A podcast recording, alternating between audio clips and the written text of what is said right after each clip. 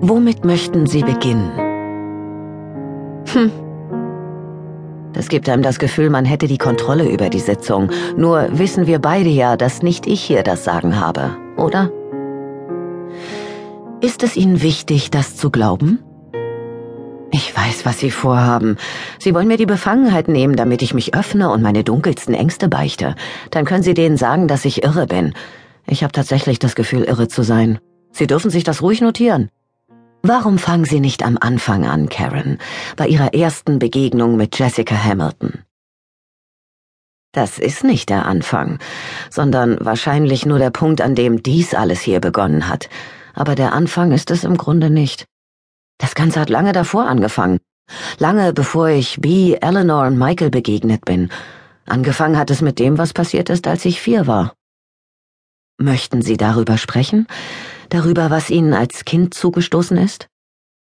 Nein, und darüber wollen die auch nichts wissen.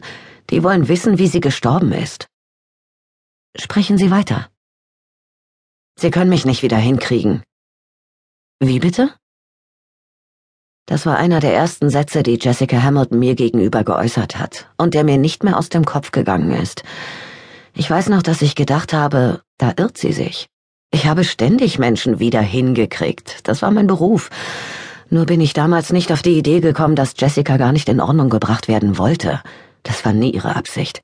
Ich habe es anfangs zwar noch nicht gewusst, aber sie war gekommen, um mich zur Ordnung zu rufen. Karen Das leise Klicken von Stöckelschuhen auf dem Holzboden machte Dr. Karen Browning auf ihre Sekretärin Molly aufmerksam. Sie stand unmittelbar vor der Tür zu ihrem Sprechzimmer am Cecil Baxter Institut.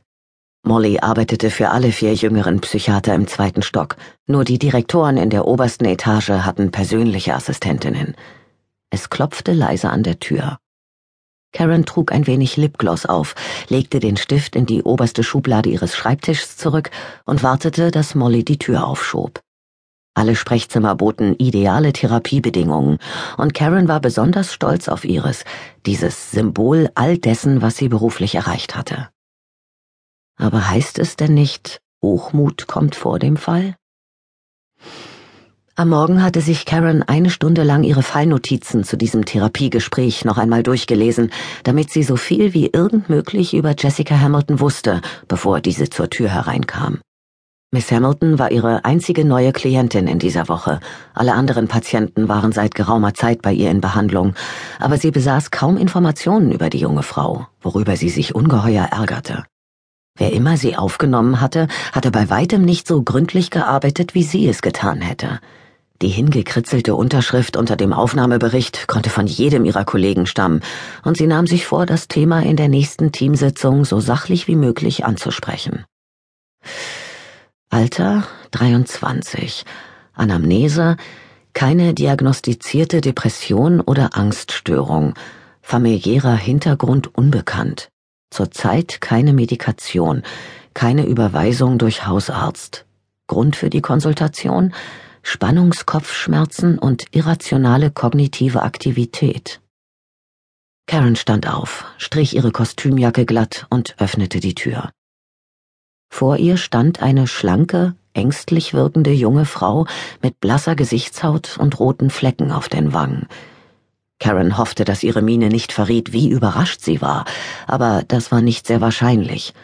In den acht Jahren als Psychiaterin hatte sie gelernt, ihre Reaktion unter der Oberfläche zu verbergen, unerkennbar für den Betrachter. Das ultimative Pokerface.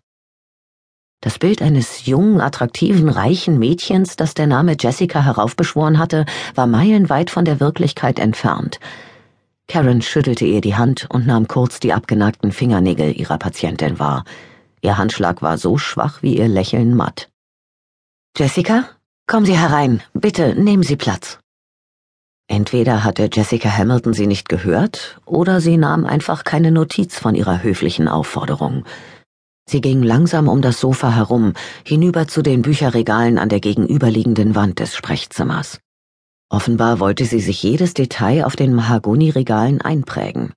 Die ledergebundenen Wälzer, die Karen eher aus Gründen der Ästhetik als wegen des Inhalts ausgewählt hatte.